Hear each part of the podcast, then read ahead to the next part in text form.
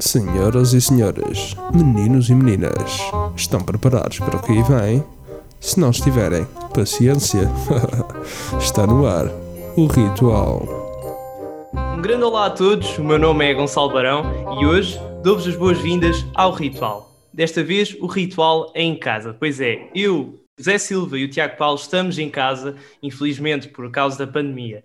Como todos sabem, os números de, dos casos Covid estão cada vez mais aumentar e por isso o Ritual pretendeu dar o exemplo e começamos assim mais uma entrevista, mas desta vez em casa. Hoje temos uma convidada, sim, uma convidada, de quem o Zé a seguir vai nos falar um pouquinho mais e dar mais detalhes de quem será que hoje está aqui connosco. É verdade, Barão. A nossa convidada de hoje tem 36 anos e uma carreira já longa no mundo da TV. Deu os primeiros passos na ficção nacional na série Infanto-Juvenil Morangos com Açúcar, tendo passado ainda por Floribela, Conta-me Como Foi, ou mais recentemente Espelho d'Água. Enquanto isso, participou em peças musicais de teatro, como High School Musical ou Peter Pan. Paralelamente à sua carreira musical, que conta com o mais recente single Sailor Moon e Eu Sou Dona de Mim, a nossa convidada é uma utilizadora assídua das redes sociais. Damos então as boas-vindas a Maria Sampaio. Maria, seja bem-vinda. Alô! Olá Maria, bem-vinda. É um prazer tê-la aqui no Ritual. Sabemos que frequentou o curso de formação de atores da Nicolau Breiner Produções, que se veio fundir Exatamente. com hoje conhecida como Plural Entertainment ou seja, a empresa que faz novelas para a TV. Nós queremos Uhum. saber se esse foi o seu primeiro contacto com o mundo da representação. Ah, não, efetivamente não. Eu, eu perceberem, eu estudei na Academia de Música de Santa Cecília, uma escola muito conceituada de música e, que também, e de artes, ou seja, eu na escola, na academia, tu podes andar desde, desde os 3 anos ao 12 segundo e sais com a escola para entrar na faculdade, com o ensino normal, e tens o ensino de música com história da arte, história da música, podes ter, podes aprender latim, podes aprender qualquer instrumento, desde harpa, piano, violino, violoncelo, contrabaixo, e ainda tinha muita formação forte em teatro, já na escola, onde nós podíamos fazer já peças na Gulbenkian, na aula, na aula magna, portanto tipo, eu já comecei muito cedo, primeiro com a música, primeiro, até antes de ir para o meu colégio, que eu fui no, no quinto ano, eu já andava no piano logo muito pequenina, portanto logo aí eu entrei logo no teatro, também fiz balé durante muito tempo, seja, as artes para mim, por isso é que às vezes quando perguntam és cantora, és atriz, bailarina não sou de todo, tipo, fiz bal- tipo, quando perguntam, às vezes acham que eu sou bailarina, não sei se é sou casada com um bailarino, perguntam-me, também és bailarina, não é? Eu, não, é a única coisa que eu não me considero. Mas se for preciso dançar, eu também danço, tipo, está-se bem. Ou seja, a arte para mim não está bem fechada, ou sou atriz ou sou cantora. Eu simplesmente tive a sorte e o privilégio, porque é um privilégio, dos meus pais me poderem ter posto numa escola logo desde cedo de artes e também no balé, etc. E então eu tive esse- logo esse espectro todo bem abrangente para depois poder decidir qual delas iria enverdar e na verdade ainda não decidi até hoje. Um, fiz alguns workshops no Chapitou, fui fazendo workshops, comecei a fazer teatro no, no IPJ, que era o Instituto Português da Juventude, várias peças, e só depois, me faltava um bocadinho da parte cinematográfica e televisão, é que abriu esse curso, que era, era da NBP, que agora é plural, foi onde saíram, sei lá, Filomena Cautela, o Catarré, o Diogo Amaral, eh, o Tiago Aldeia, eh, a Rita Roá, i- imensos atores saíram desses dois cursos. Ou seja, foi quase o, prim- o início da escola para depois, antes até dos morangos arrancarem. Eu não fiz o primeiro ano do curso, fiz o segundo, e foi aí, foi aí que eu tive a porta aberta para entrar para os morangos. Mas eh, nós, enquanto jovens, muitas das vezes temos aquela. Nesta idade, temos eh, muitas dúvidas. Isso não a atrapalhou ser, digamos assim, boa em, em muitas artes? Assim, se eu sou boa em muitas artes, não considero ainda, porque eu acho que um artista achar que já é bom numa arte, é, eu acho que é logo a morte do artista. Tipo, ou seja, eu sinto que uma vez eu tive aulas com, com a. Ai, como é que ela se chama? Agora não me lembro da atriz, mas pronto, ela uma vez deu uma aula, e vou lembrar, toda- eh, que ela, ela deu uma aula ela diz: no dia que o ator achar que está tudo bem, pode, pode parar, porque não está no caminho certo. Portanto, eu não acho que seja boa ainda em nada do que faço estou num caminho, estou num processo de aprendizagem. Eu acho que ser ator é como nós estarmos na vida, como perguntar se és feliz. Pá, há momentos que eu sou feliz, há momentos que eu não sou tão feliz. Há momentos que eu, que eu posso ser brilhante, há momentos que calhar até sou canastrona, porque nós somos seres em movimento e, e vivos. E às vezes até ao contrário, às vezes quando eu acho que sou muito canastrona e não correu bem, mesmo em palco, às vezes o público diz-me, foi incrível, eu, foi uma merda, tipo, foi péssimo. uh, mas pronto, tudo depende também da perspectiva da interpretação e de, de quem está a ver. Agora, a dificuldade para mim nem foi muito escolher, porque lá está, quando me perguntam se eu sou atriz ou sou cantora, eu, eu sou uma artista. Eu até costumo dizer que sou uma artivista, só usa a arte em favor da sociedade também, e, e daí também ser, foi por isso que eu comecei a ficar mais presente nas redes sociais. Até redes sociais é mesmo pela sociedade, tipo, e, e é para isso para mim que ela serve. Agora, em relação a, à minha escolha, eu na verdade eu ia para, para a medicina, para perceberem. Tipo, imaginem, eu estava nas artes desde sempre, fui para a científica no décimo, no décimo ano e estava pronta para ir para a medicina e depois faltava, a média era altíssima, eu fui fazer melhoria de notas para entrar para a medicina, depois estava quase numa de ir para a medicina para a República Checa, isto no meu, décimo, no meu segundo, décimo segundo ano, quando estava a fazer melhoria de notas. Pá, nesse ano, como eu só estava a fazer melhor notas a duas disciplinas, aí é que eu fui estudar mais aprofundadamente na NBP e na Escola de Mais Cinema e Televisão, e entrei para os morangos, e logo aí, tipo, decidi que se calhar não podia ser médica, ou seja, os morangos é que me afastaram um bocadinho da medicina e às vezes já me aconteceu pensar voltar e se calhar estudar medicina, ainda há um ano estava a pensar nisso, mas depois, depois há qualquer coisa que, que diz, não Maria, para com isso, tipo, mais, seis anos agora, seis, mais não sei, mais, dez anos a estudar agora, se calhar não. E entretanto fui para marketing e publicidade, ao mesmo tempo que estava a estudar teatro e fazia workshops e estive em Londres também a fazer workshops, mas uh, os meus pais queriam tanto que eu fosse, que eu tivesse uma educação fora das artes, com medo também, pronto, ainda, ainda era uma instabilidade, ainda hoje é uma instabilidade muito grande ser, ser artista em Portugal. Eu fui estudar marketing e publicidade, que acabei por congelar e acabei por, pronto, uh, agora por equivalência acabei, mas tipo, fui deixando de parte. Portanto, essas minhas dúvidas foram mais do género: vou ser médica ou vou ser atriz? Como quase toda a minha vida não tive tempo para escolher, eu nunca decidi nada. Como também no décimo ano não decidi que ia para científica. Eu simplesmente foi do género: científica é o que dá, é o que dá para mais coisas, não é? Então é para onde eu vou pá, não sei, eu acho que às vezes formatar muito os jovens, eu não sou muito de acordo com o ensino como ele é feito, eu acho que as pessoas devem de ser estimuladas ao talento que têm, depois eu acho que o ensino devia estar a preparar muito mais os jovens para mil e uma coisas, para como é que, é, como é que funciona a segurança social, como é que funcionam as finanças, preparar as pessoas politicamente também, acho que é importante preparar as pessoas. Hoje em dia ninguém sabe de ideologias políticas, ninguém sabe como é que se, toda a gente tem dívidas às finanças e à segurança social, porque os putos começam a passar recibos verdes, não sabem como é que as coisas funcionam, eu acho que o ensino está muito mal direcionado em Portugal. Nos Estados Unidos, geralmente acontece isso. Tu, eu, eu, há aqui algumas pessoas que eu conheço em Portugal que conseguem, imagina, pá, imagina como eu sonho, eu adoro surfar. Ok, então se tu queres ser surfista, tu vais surfar uh, sete, tipo seis horas por, por dia e vais dar o melhor nisso e depois tens quatro horas, cinco horas de formação académica para complementar.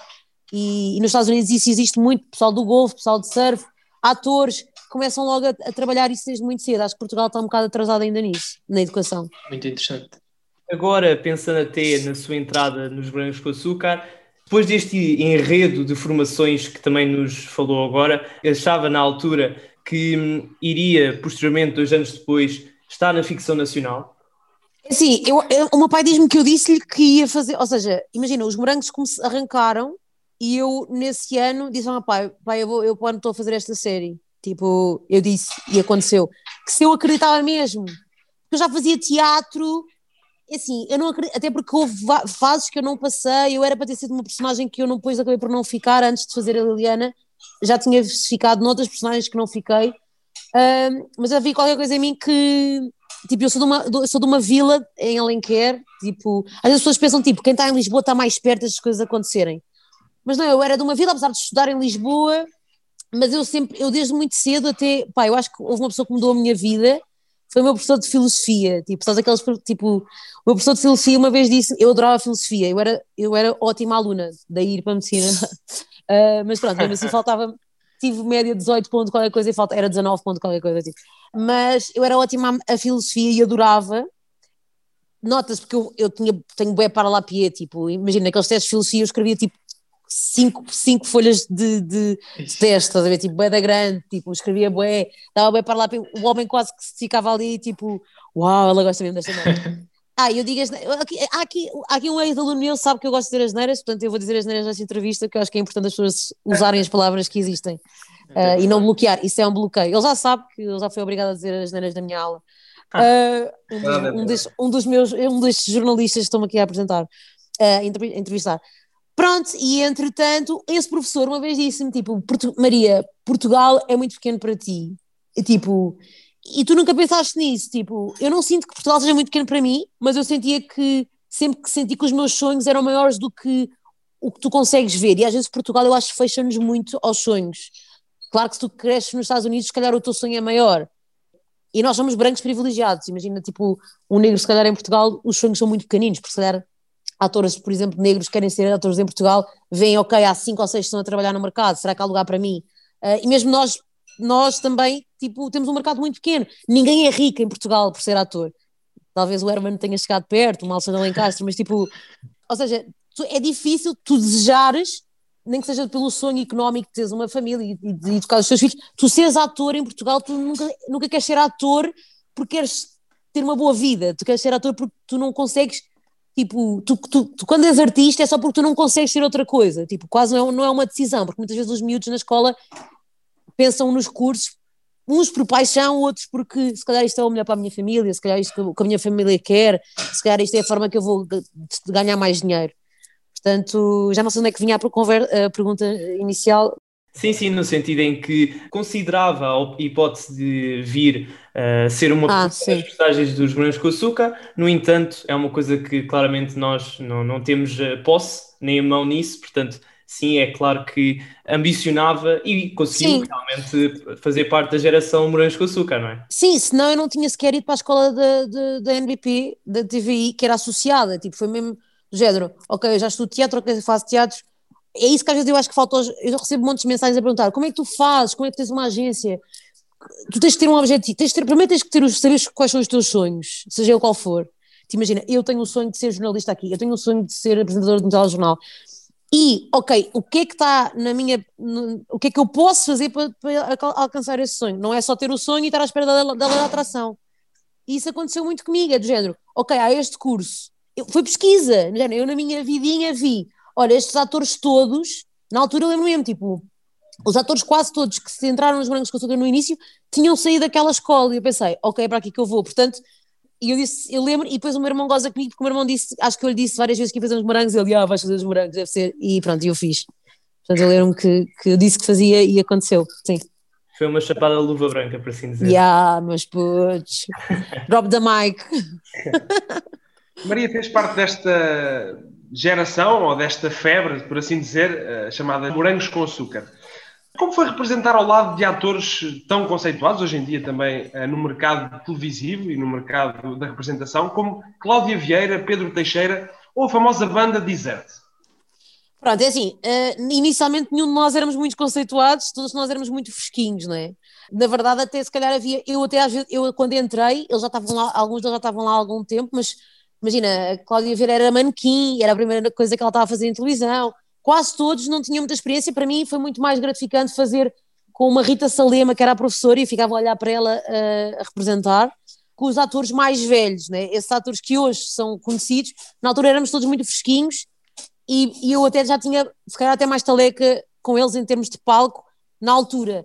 Uh, apesar de, imagina, também para mim era muito fascinante, eu que já vinha de teatro e com alguma formação, para mim foi muito fascinante e ainda hoje é ver pessoas que não têm nada a ver com a área, e tu sabes que também já fui tua professora, ou seja, ver pessoas que nunca fizeram nada na área e de repente são ótimos atores na hora. Ou então pessoas que não eram assim tão bons atores, tipo, de talento, e com o trabalho viram grandes atores. Portanto, foi muito fixe. Uh, opá, eu depois afastei-me um bocado de, da televisão uh, e agora estou a voltar, tenho novidades, não sei se posso dizer já hoje, mas acho que não. E pronto, e foi muito gratificante e é muito fixe ver eh, todas essas pessoas crescer evoluir nessas áreas, noutras áreas. Tenho amigos que fizeram morangos que nunca mais fizeram televisão. Tenho amigo, tenho uma das minhas melhores amigas fez comigo os morangos, ela era figurante dos morangos e ela já conquistou os Estados Unidos e tem uma ONG nos Estados Unidos e já trabalhou na Google, tipo, e que ninguém fala dela, né? Tipo, e se calhar provavelmente é a pessoa mais brilhante que fez morangos comigo, mais do que qualquer um de nós que ainda está aqui em televisão não sei o quê ela fazia figuração e fez, acabou comigo, é, ficou com a minha namorada no final da série, mas ninguém sabe quem ela é. By the way, a Mariana Moura Santos, pesquisem, né, porque ela tem uma cena que se chama Chicas Poderosas, que está. Olha, vocês que estão a estudar, é jornalismo que estão a estudar? Ciências da Comunicação. Pronto, Ciências da Comunicação.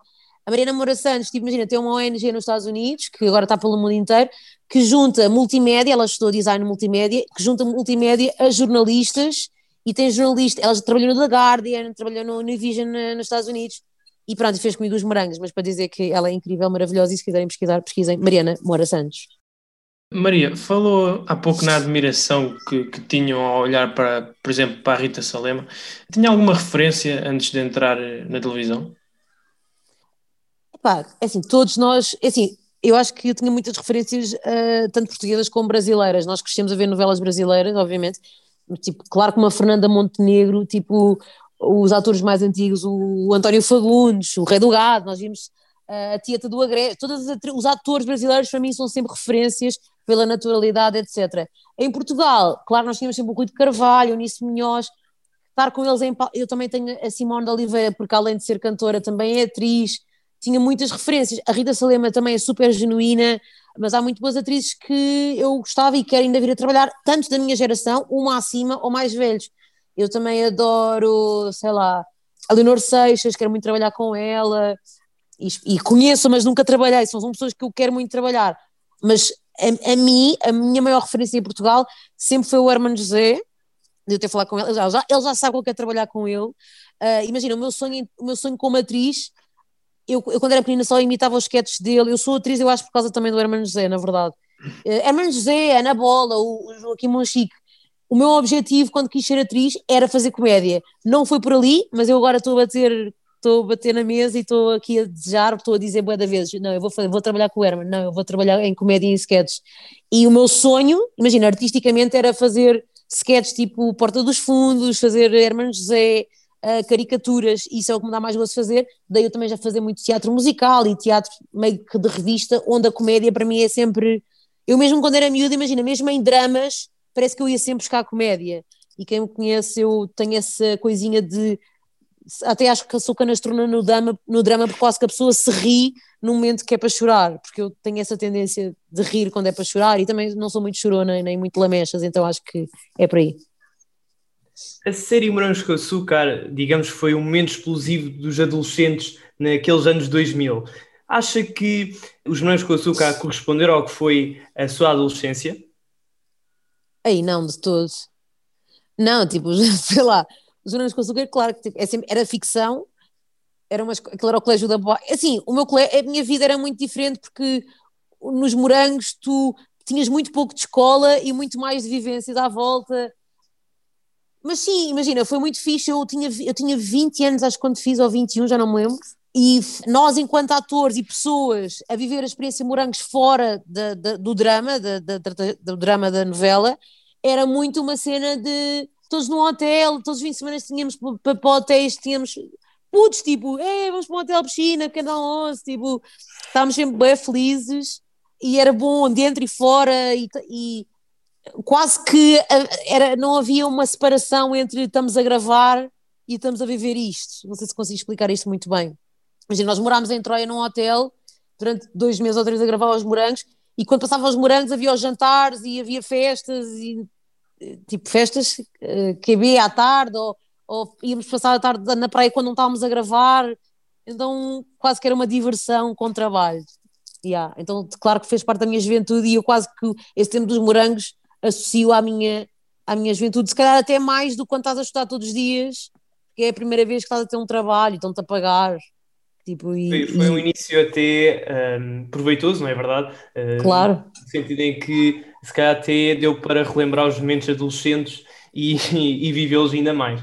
Sim, nem era bem relembrar, porque é assim, a adolescência, a adolescência que se vive hoje é muito mais cedo do que nós vivíamos. Tipo, sei lá, eu comecei a sair à noite com, sei lá, no décimo ano, talvez. Tipo, agora se calhar os putos saem mais cedo, eu não sei. Mas eh, eu, eu quase que quando eu lembro, eu não sei porque já tenho 36 anos, quando eu olho para trás, eu junto os meus 20 anos com a minha adolescência. Eu sinto que aos 20 anos era, era uma adolescente. É o início das saídas à noite, é o início, tens a ou seja, imagina, do dia que eu tirei a carta a gravar os morangos foi tipo um ano, dois anos, então tipo se não tens a carta, tens de ter responsabilidades na mesma, e é um trabalho, mas também estás a divertir. Pá, não sei, para mim não há muita diferença entre teres 16 anos e estás a trabalhar ou teres 25 anos e estar a trabalhar, sei lá, tipo, é uma responsabilidade, mas estás a divertir, tipo, é jovem, eu sinto-me jovem com 36 anos, na verdade, ainda me sinto um bocado adolescente, na verdade. Maria, e, e, a trabalhar, e a trabalhar, por exemplo, eh, nos morangos com açúcar, qual, qual foi a cena que mais a marcou? Uma cena em específico que, que diga assim, esta cena marcou-me para a minha vida.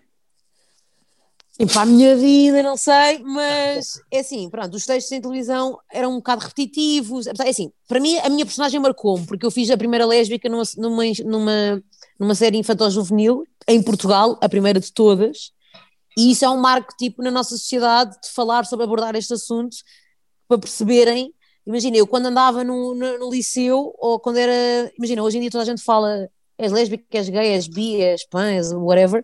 Na minha geração nem sequer eu sabia, não, nem sequer se falava disso. Tipo, se alguém era gay, eu não faço ideia se alguém tipo, no meu liceu era gay, percebes? Tipo, era uma coisa tão fechada que então era meio tabu e claro, ainda mais preconceito, etc. Portanto, isso abriu mentalidades, apesar de eu, eu senti na pele, quando eu fiz os morangos, sentia na rua toda a gente me chamava, oh fufa, oh, lésbica, mas sempre com uma forma meio depreciativa, não é contra mim, mas tu vias o que é que se calhar uma pessoa lésbica poderia passar naquela altura, não é? Tipo, de, não é, não é seres boa, se calhar os outros diziam, ah, gosto muito do trabalho, olha, analisa-me, era mesmo, oh fufa, oh, lésbica, tipo, gritavam mesmo isso na rua, então tipo, era um bocado estranho.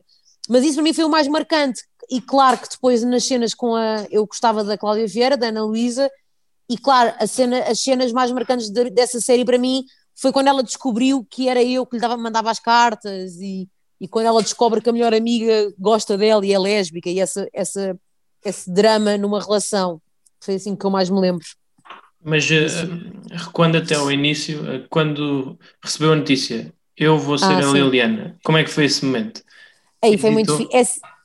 Não, não hesitei, nunca hesitei, não é? A minha mãe que tem, a minha mãe na altura, a minha mãe, pronto, a minha mãe é super católica, para perceberem, e se calhar até na altura, como era muito fechado, era um tema que não se abordava. Mãe é zero preconceituosa, mas era católica, meio conservadora, e não era um assunto que se falasse muito. Ela ficou, a minha mãe ficou mais preocupada do género. Nunca se falou disto. Foi, a primeira personagem que vais fazer vai ser mais do que até uh, eu se calhar fiquei super contente, ok, isto vai ser um assunto que vai ter que ser falado e tenho bem orgulho de ser eu a fazê-lo. E eu ganhei até um, um prémio tipo da, da, da ILGA e de várias instituições de, de, uh, de, gays e lésbicas de Portugal e foi muito, foi muito fixe, foi muito gratificante para mim, não tive medo nenhum, para mim era ótimo que não tinha que dar beijos na boca a homens. ainda hoje, ainda hoje é uma cena que eu não adoro fazer, não adoro fazer, tipo, pá, tenho que fazer, né? Já fiz, mas foi lindo porque tipo não tinha que dar beijo na boca, tipo, e numa série tu já sabes que se calhar nas, nessas séries juvenis tens que dar para aí, já sabes, fazer uma série de juvenil vou, vou dar para aí beijo na boca a seis gajos. tipo, uh, para mim foi fixe, não ter que dar beijo na boca e, e pronto.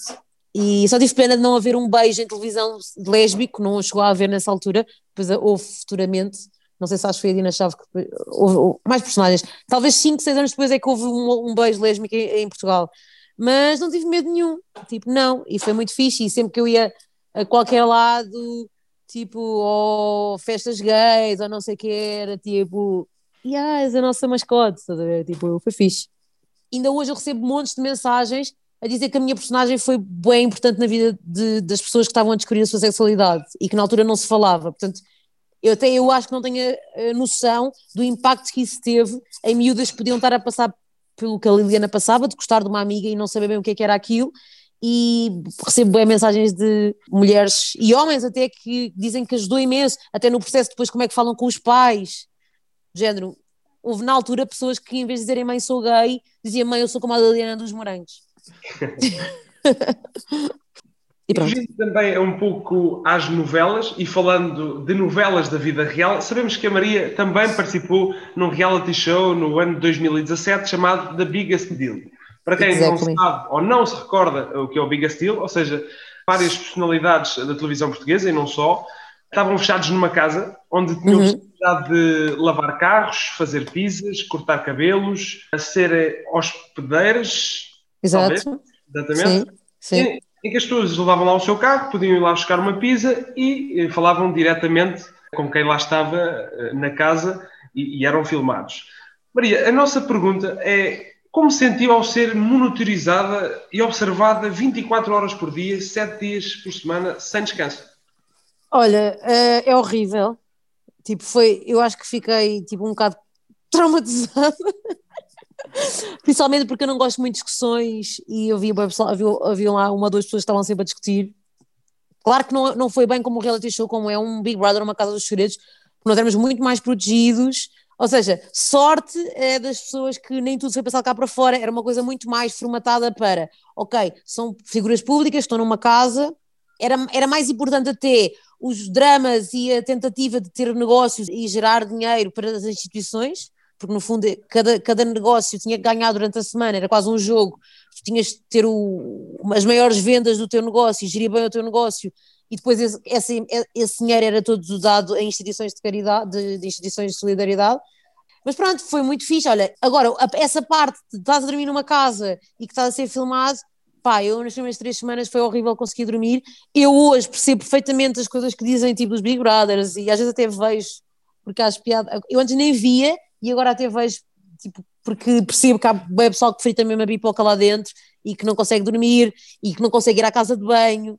Tipo, não é só dormir, é tipo, imagina estares uh, oito dias sem ir à casa de banho, uh, sem sono, uh, aturar pessoas, uh, pessoas a ressonar, uh, pessoas a discutir, uh, e pronto, não é muito difícil, não é, pá, mas é uma, é, eu acho que cresci imenso com isso, eu fui, eu, pá, eu, eu na minha vida, eu nunca pensei que alguma vez fosse aceitar uma cena destas, mas como eu sou desafios, eu pensei, ok, eu acho que isto para mim vai ser um desafio do caraças, e correu muito bem, não tive stresses com ninguém, ou seja, acho que me superei a mim própria, de, e eu ainda por cima sou uma pessoa muito bicho do mato, eu pareço super sociável, mas eu sou muito de, ok, sou sociável e agora estou aqui no meu cantinho e fechada, tipo, e às vezes de, até tenho às vezes um handicap até para falar ao telefone, etc. Portanto, pá, para mim foi fixe, fiz amigos, dei-me bem com toda a gente, e é uma experiência, e é uma experiência que, que as pessoas devem, pá, é sempre, um, é sempre um estudo social, e estava a perceber, tipo, os, pessoas a discutirem lá dentro, mas que no fim do dia, pá, às vezes aquilo não interessa nada ao pé natal, é tipo, as pessoas discutem, como numa família às vezes discutem, e pronto, foi giro. Mas é difícil. Na parte que eu, eu fui a esse programa, fui lá comprar uma pizza. Uh, eu já não me lembrava. Eu fui lá comprar uma pizza e na altura os recursos materiais já quase não havia, então eu levei uma pizza para casa sem queijo, por isso é, é uma reclamação que eu tenho a fazer. Ah, é, mas era, era eu que estava na pizzaria? Não, tava... não, era a Isabel Figueira. Isabel Figueira. Ah, estás a ver, então não podes reclamar a mim. Certamente se fosse eu a gerir isso não acontecia. Esse ano de esse ano de 2017 foi, uh, presumo eu, particularmente tarefado para si, não é? Uh, pelo menos em termos de TV, digamos. Mas a verdade é que desde então não é vista no pequeno ecrã ou à frente do pequeno ecrã. Decidiu fazer uma pausa na TV ou a música chamou mais alto, digamos assim? Não, é assim, na verdade eu não fiz eu, assim, eu fiz a tocar Não É Estranho e depois fiz o Biggest Deal. E depois disso já fiz algumas, fiz o Espelho d'Água na SIC, é, portanto foi depois de 2017. Mas fora isso, eu tive muito a trabalhar também com. Pá, fui várias vezes, quando a Cristina Ferreira estava na SIC, eu fiz muitas VTs para ela, fiz entrevistas na rua, quase que eu usava os temas que eu falava meu, da minha rede social, depois eu ia para a TV falar sobre esses temas, como sexualidade feminina, menstruação feminina, andei na rua a perguntar, ou seja, tive várias coisas com a Cristina, mais no programa da Cristina, não tanto como representação. E quando eu não estou na televisão, posso estar a fazer mil e uma coisas, lá está, como tu disseste, posso estar a lançar uma música, tive um ano a fazer o Grease no Casino Estoril, que foi há um ano, um ano e meio, dois anos, já não sei bem, portanto Tipo, não tenho que estar sempre em televisão para estar sempre a trabalhar. Pronto. Apesar de, eu acho sempre que há, quanto mais que trabalho vier, melhor.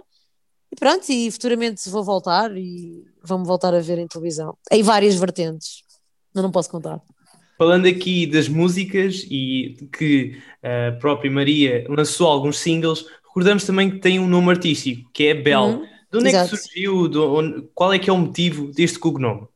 Na altura, comecei a fazer, estava a fazer um álbum em inglês e com produtores americanos e eles acharam que Maria não fazia sentido, que nós queríamos lançar aquilo também fora, eu fiz uma música com os jamaicanos, foi o Thinking About You, o primeiro tema, e depois assinei com a Warner Music e ia avançar com um álbum em, todo em inglês.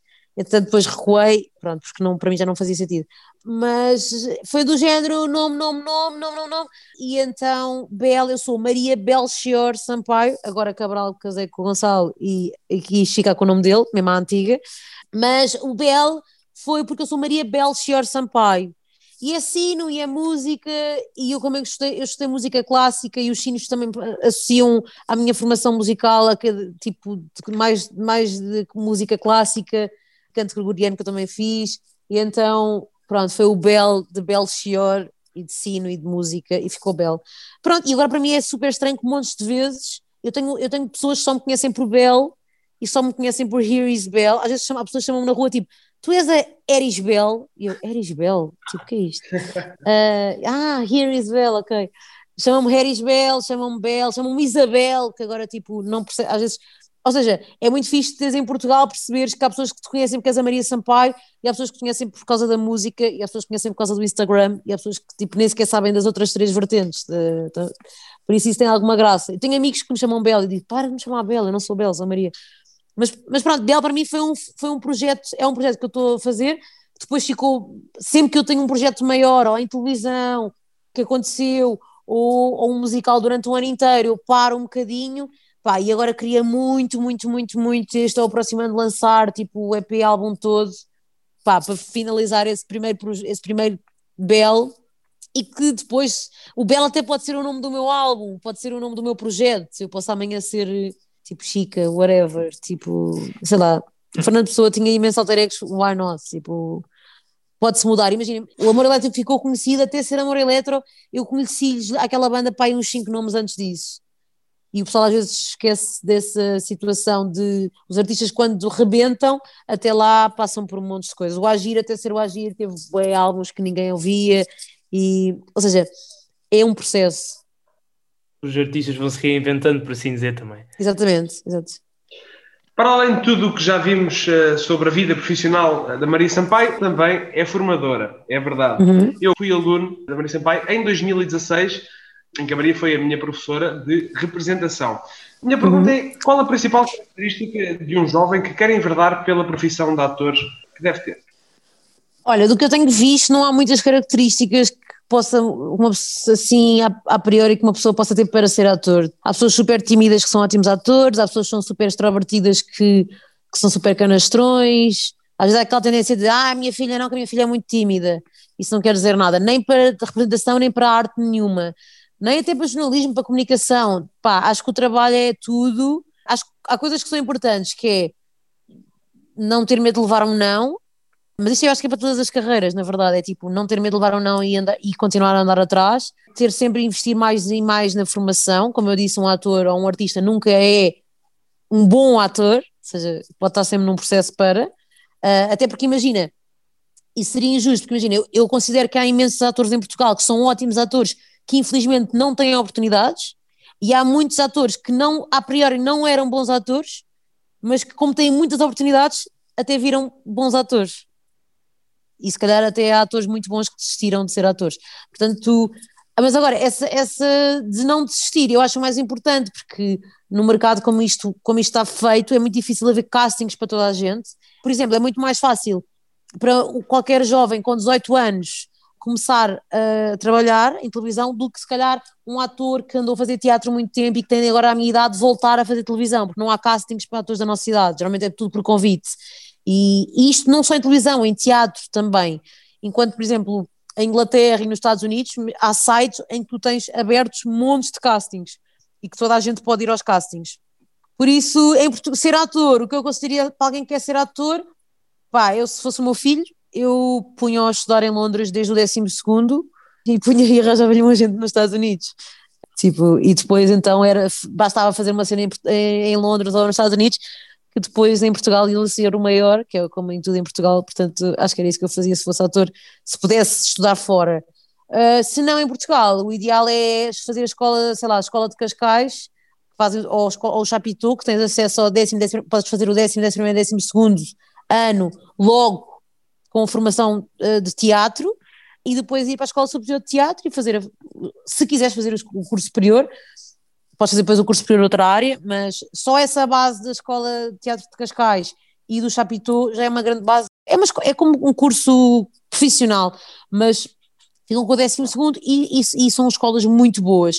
Muitos atores que sa, saíram de lá, eh, sei lá, o Igor Regala, agora a Bárbara Branco, o, o Zé Condessa, Uh, muitos, muitos miúdos saem da escola de Cascais, depois não quer dizer que às vezes nem chegam a ir para a escola superior de teatro porque agarram-nos, e nessa, nessas idades era o que eu faria. Seja da pessoa, imagina, seja do Porto, seja do Algarve, queres ir para teatro, já sabes isso desde o teu oitavo, nono ano, vai para a escola de teatro de Cascais. Mas sente que a motivação desses, de muitos desses jovens é ser bom ator ou é as luzes da ribalta? Não sei se faço entender a diferença das duas. Acho, acho que os que estudam geralmente é ser bom ator.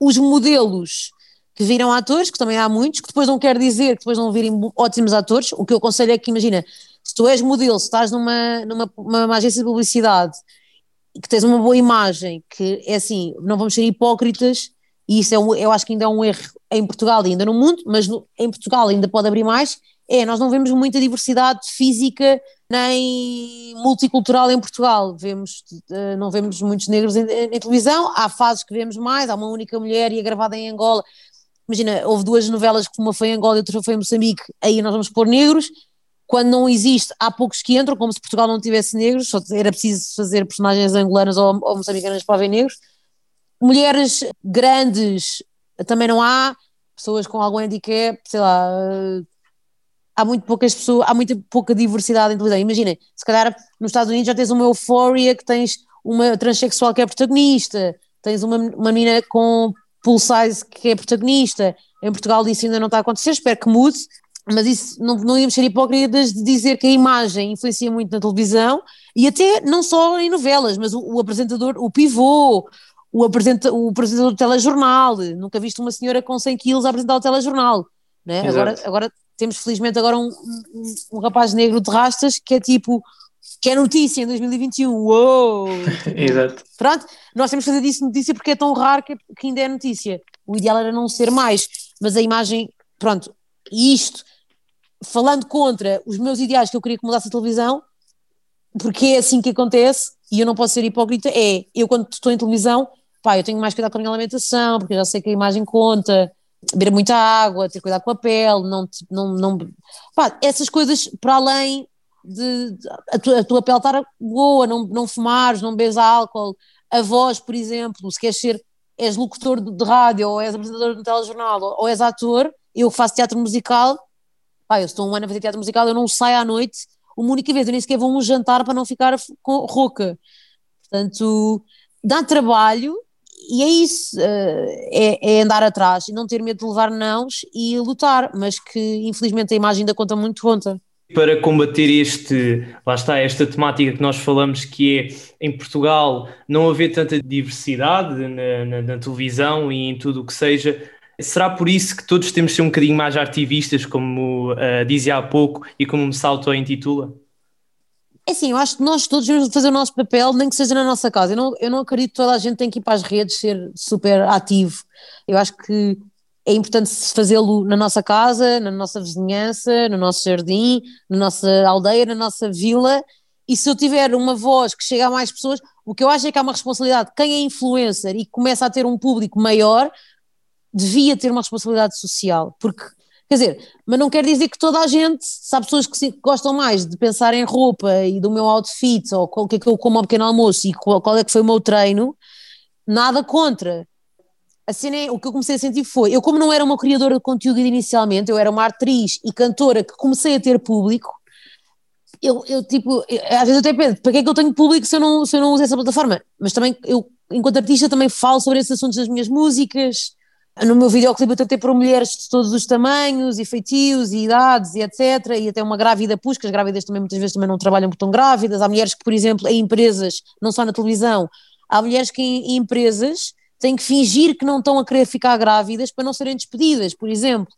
O que eu sinto é, pessoas com mais de 50, 60 anos, 60 eu até, acho, até 50, 60 até acho que já é estranho, mas pronto, pessoas com mais de 50, 60 anos que ainda, ainda, não, ainda não sabem que ser branco é um privilégio no mundo, que ser homem é um, branco é um privilégio no mundo, que ter dinheiro é um privilégio no mundo, que é óbvio, esse, acho que esse toda a gente sabe.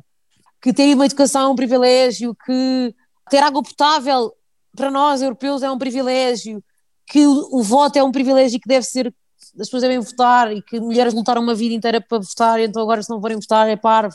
Contra mim falo, porque já aconteceu se calhar tipo atrás não ter essa consciência. Mas acho que hoje, no mundo que nós estamos a viver, a pessoas com menos de 50 anos não estarem alerta disto ou não estarem, é, é, para mim é preocupante. Claro que quando és mais velho e que não estás tão ligado às redes, porque eu percebo que muitas vezes tipo, a informação, por exemplo, se só vês telejornal, a informação é escolhida de uma forma, apesar de eu acho que agora as redes sociais estão tão fortes, quando há um tema que nós aqui não nos calamos, pá, eu tenho a plena consciência que houve temas que eu falei sem parar nas redes e por isso, passado dois dias estava no telejornal. E isso é muito importante. Não chega só à nossa geração, chega às gerações futuras, às gerações futuras não, às gerações anteriores, desculpa, de pensar em assuntos que nunca tinham pensado, por exemplo. E é importante, as gerações mais velhas, até eu que tenho 36, daqui a 4 anos faço 40, atenção, tipo, tenho, eu, é muito, eu tenho pessoas da minha, da minha idade que, que, pá, que ainda estão muito desligados do que é que é um privilégio, do que é que, do que, é que está errado, do que é que está certo. Por exemplo, esta cena de, do, do feminismo, há um monte de gente que acha que não faz sentido nenhum. Para mim, um homem, um homem da vossa idade não ser feminista, para mim é tipo, como assim? Eu não perceberem, mas não precisa ser aquela coisa, quando, porque às vezes estas coisas, ser feminista ou ser, ou ser na luta contra o racismo, as pessoas associam logo, ah, este é comum, ou ah, este é bloco de esquerda, ou ah, este não sei o quê. Tipo, não tem a ver com a tua orientação política. Para mim, por exemplo, desde a direita à esquerda, toda a gente devia ser contra o racismo. Para mim, desde a direita à esquerda, toda a gente devia ter consciência que as mulheres estão a tentar lutar por um, por um lugar. Não, as mulheres não querem ter mais privilégios, só querem ter os mesmos. Uh, e, lá, e se calhar até algumas regalias que, oh, se calhar deveriam ter ainda mais, porque se calhar são elas que engravidam, se calhar são elas que, que, pá, que infelizmente têm que levar com tudo. E há coisas que, imagina, nos anos 60 era uma luta para as mulheres, por exemplo, a pílula, tomar a pílula, por exemplo, nos anos 60 era uma luta super ativista da mulher poder trabalhar e tomar a pílula para não engravidar, era quase um marco. E hoje em dia a pílula, para uma mulher, é. E tu, naquela altura parecia que era uma coisa boa para a mulher, porque estava, podia trabalhar e, e não engravidava, e não era só a mulher dona de casa. Hoje a outra questão é outra: porque é que é a mulher que toma a pílula? Quando a mulher só pode engravidar de 9 em 9 meses e o homem pode engravidar 100 mulheres todos os dias. Bem visto. Porquê que é a mulher que toma a pílula? Percebes? Porquê que é a mulher que. Percebes? Porquê que não é o homem que tem uma merda de um medicamento para não engravidar? Estás a ver? Tipo, só isso, que naquela altura. Por isso é que o feminismo, às vezes os mais velhos pensam, ei, feminista, porque era uma coisa. Vem, vem uma coisa boa. Não, para mim toda a gente, de direita à esquerda, devia. Ou seja, uh, há coisas que não são toleráveis, tipo, neste século, não são toleráveis. E sejas à direita, sejas à esquerda. Tipo, há coisas que não são toleradas, então nos petros não são toleráveis. O que acontece é que muitas vezes nestas lutas os partidos associam-se às lutas e depois começa a haver os, os, os, as guerras entre uns e outros. Isso para mim é que eu não tenho pachorra nenhuma. Tipo, e muitas vezes, imagina, eu falo e acham que, por exemplo, que eu sou mais à esquerda. E eu não sou. Eu, eu, eu se tivesse que ser alguma coisa, seria talvez até anarquista, se, se, por assim dizer. Não, não na palavra, mas uh, eu, eu, não, eu acredito que as hierarquias uh, não fazem muito sentido. Uh, mas isso sou eu, pronto, isso, isso era outra, era para aí mais 5 horas de conversa. Momentos difíceis como os que vivemos, pudesse mudar alguma coisa no mundo, depois desta conversa um pouco mais uh, intimista, assim, por assim dizer, o que mudava no mundo? O que mudava no mundo era, primeiro que as pessoas têm que saber conviver umas com as outras, estas coisas de, tipo, eu sou isto, tu és aquilo, então eu não me dou contigo, acho estranho. Na minha casa há pessoas de todas as religiões, de partidos. Imagina, se calhar o meu pai é mais à direita, a minha irmã é mais à esquerda, o, outro é mais ao centro, e isso não é um. não é, eu consigo muito hoje em dia nas redes é que toda a gente discute bué, tipo, tu, vai, tu és bloco de esquerda, tu então és chega, então vamos nos matar uns aos outros. Tipo, claro que eu próprio aqui digo não votem em fascistas e está tudo certo, uh, mas não tem que andar a lutar com o fascista, não tem que andar a chamar nomes ao fascista, porque senão eu também sou estúpida, não é?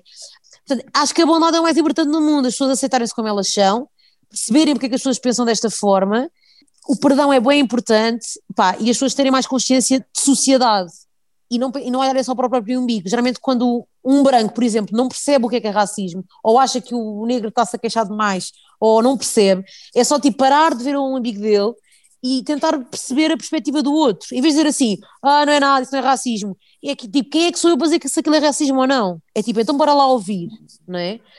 é era tão fácil como, imagina, alguém está, está aqui uma senhora a pedir dinheiro para os filhos e tu sabes que os filhos estão a passar mal e ela diz, eu estou na merda, eu não tenho ninguém para os meus filhos e tu? E tu, já, yeah, estás na merda, não tens ninguém para os teus filhos. Tipo, quem é que és tu para julgar o que o outro está a viver? E isso eh, geralmente entre raças e entre sexos, ainda há essa dificuldade. Mas pronto, eu acho que amar é o mais importante, as pessoas aceitarem-se como elas são, aceitar que, imagina, mesmo a pessoa que sofre racismo, de ficar naquela, e aquele gajo é racista, ou então aquele gajo não percebe que isto é racismo. Pá, está-se bem, ele se calhar teve outra história, tenta falar com amor e com paz para ele tentar perceber aquilo, mas tu vais atacar, vai ser difícil a perceber, porque é difícil eu estar, mesmo agora na pandemia, é, hoje em dia, isso é outra coisa que me está a afetar e estou a começar a perceber. Os jovens estão-se a cagar para esta merda da pandemia. Isto é grave, jovens que falam sobre o ambiente, que falam sobre a luta contra o racismo, que falam sobre uh, a luta à igualdade, contra o preconceito, e depois andam na casa uns dos outros a fazer festas, a dar, a dar beijinhos, como se isto não tivesse a acontecer, para mim é doentio. Eu estou a ficar um bocadinho desiludida com a juventude. Neste momento, até agora estava tipo, e a juventude está tá com tudo, e agora estou um bocado desiludida porque acho que os putos não têm mesmo consciência. Eu, tipo, e não, a juventude eu falo entre os entre os 12 e os 35, vá, 40 quase. Há bem da pessoal que, como são os velhotes que morrem, pá, está bem que isto é, foi cansativo, etc., mas isto está a mostrar que as pessoas estão um bocado despreocupadas umas com as outras, que é do género, cada um está por si, e isso é um bocado triste, portanto é só amarem-se, respeitarem-se, respeitar ideias, ok, a discussão, tem, o diálogo é importante, pensar que é um debate, ok, que tu podes falar, eu posso falar, eu posso desconcordar contigo, mas calhar no final damos um passo bem e somos amigos na mesma. E pá, e as pessoas terem consciência que isto está a acontecer, pode voltar a acontecer mil vezes, e as pessoas têm que ter consciência que se é para cumprir regras, é para, é para, para as cumprir. De forma algo inesperada, eu diria, porque a conversa está muito boa, chegámos à, chegámos à reta final, mas não podemos, obviamente, terminar sem fazer a pergunta da praxe, eu diria. Tendo por base o nome do nosso programa, tem algum ritual de que não prescinda no dia a dia ou antes de entrar no palco? Uh, tenho um ritual, eu costumo rezar porque eu acredito em Deus, portanto, hoje em dia ninguém fala muito sobre Deus, parece que a juventude está tipo, mesmo aqueles que acreditam em Deus, tipo, não vou dizer que acredito em Deus aqui porque não é cool acreditar em Deus, ou acreditar em no que quer que seja. Uh, pronto, eu rezo todos os dias, portanto, esse, esse é o meu maior ritual. Rezo não para pedir, mas agradeço quando uma coisa te corre bem, agradeço, agradecer é um ritual que eu tenho e às vezes também peço, injustamente, não devia pedir. Uh, e quando eu falo em Deus, pode ser a palavra que tu quiseres, pode ser Alá, pode ser. Uh, se quiserem chamar a palavra amor a Deus, então está-se bem. Tipo, não é tipo, não tem que ser a palavra Deus. Eu acredito no amor. Eu acredito que Deus, eu já disse isto em alguns diretos meus, eu acredito que Deus, como falam dele, é em vez de dizeres Deus, então eu falo tipo, Deus podia ser a palavra amor em vez de ser Deus. Tipo, amor que estás no céu, certo. amor que não sei o quê, e se, se calhar tu pensares num amor em vez de Deus e numa entidade física, ou uma coisa assim, um homem, pensam alguém homem, para mim Deus seria, seria uma mulher, com certeza, mais, mais, mais sentimental, mas pronto, o amor para mim é Deus. Então, como eu acredito no amor, eu acredito que o amor salve, e que o amor cura, e que o amor uh, é que une as pessoas, e que também tenho visto muito nesta fase as pessoas estarem só a ajudar umas às outras, e ainda a semana passada havia uma pessoa que estava sem esquentador e apareceu alguém para dar o esquentador e soube aí numas empresas que havia pessoas que estavam sem dinheiro e houve, isso para mim é amor, isso para mim é o que salva a humanidade e que faz com que isto ande para a frente e que apesar de hoje esse é o meu ritual é maior e eu hoje só queria dizer que para as pessoas não terem muito medo, que eu ouço muita juventude dizer ah, eu não quero ter filhos porque tenho medo de pôr uh, crianças neste mundo, já há crianças que sofrem, etc. Eu ouço isto montes de vezes de pessoal entre os 15 e os 20 anos ou 25, e eu gostava de, só de relembrar que nós já fomos muito piores do que somos agora. Tipo, nós éramos bárbaros, de chegar a, nós éramos do género, este território é meu, e agora tu és meu escravo, e agora vou-te matar, e agora vou violar a tua mulher. Nós ainda já fomos ainda mais bárbaros do que somos hoje. Portanto... E, e, há muito pouco tempo, coisa de 50 anos, Portugal, por exemplo, tinha um problema grave de poluição. Estamos muito melhor nesse aspecto. Exatamente, nós estamos muito, ou seja, Uh, quando nós falamos o que está a acontecer neste mundo, e é isso que eu, não, que eu não quero que os jovens tenham medo, é que nós agora só estamos a falar mais dos problemas, e isso é maravilhoso. Eu até acho que às vezes casos como um Trump ter ido ao poder e um Bolsonaro ir ao poder, quase que foi energeticamente uma coisa a, a querer fazer com que as pessoas se movessem e dissessem: não, isto não está certo, não, isto. Ou seja, foi preciso eles irem para ali para depois vir o, vir o oposto de isto não está certo, a Amazónia está a arder, isto não está certo, não sei. Ou seja, nós só estamos a falar mais dos problemas. Não há mais racismo hoje, há muito menos racismo hoje. Não há, tipo, as mulheres estão, as mulheres estão com muito mais uh, a tentar a igualdade. A única coisa que estamos a falar é que tipo, ainda há coisas para fazer, ainda há coisas para fazer. E a juventude hoje é muito mais ativa do que, e, e, maior, e maioritariamente porque temos uma rede social que chega a toda a gente, mas também o que eu acho é que muitas vezes isto também deixa as pessoas muito estressadas, muito nervosas, muito com medo. Pá, e não pode haver medo, não pode haver medo nas vossas carreiras de conseguirem o que vocês querem, não pode haver medo de quererem trazer um ser ao mundo, tipo, podem não querer também, não é? Mas que não seja, porque o mundo está pior, o mundo não está pior, o mundo não está pior. Acreditem aqui na Maria uh, que o mundo não está pior, o mundo está melhor. Ficamos então Pronto. com esta ideia de que temos muito para evoluir, mas de momento estamos até num topo privilegiado, por assim dizer. Maria, muito obrigado. Damos por terminado Obrigada. o programa de hoje. Foi um prazer enorme tê-la connosco e ouvir em primeira mão do que é uh, viver esta profissão artística e também esta profissão da vida que é vivemos em sociedade. Muito obrigado. Vou dar também aqui um espaço para despedir de nós e também de quem nos está a ouvir. Olha, obrigado pelo convite. Espero que consigam realizar os vossos sonhos nesta área do entretenimento e da informação. E espero encontrar-vos aí nesses palcos da vida, nessas estações televisivas. Quem sabe, tá bem? O que precisar, não se esqueçam de uma coisa, é bem importante vocês dizerem o que querem. Tipo, é a única coisa que eu digo. Dizer mesmo. Imagina, eu vou mesmo eu há três dias disse na minha rede o que é que eu queria e ontem tive, tive uma notícia que, que ia acontecer. Dizer ao mundo, imagina, eu comecei a cantar, eu antes de fazer as minhas músicas, eu comecei a mostrar que cantava, tipo, nas minhas redes.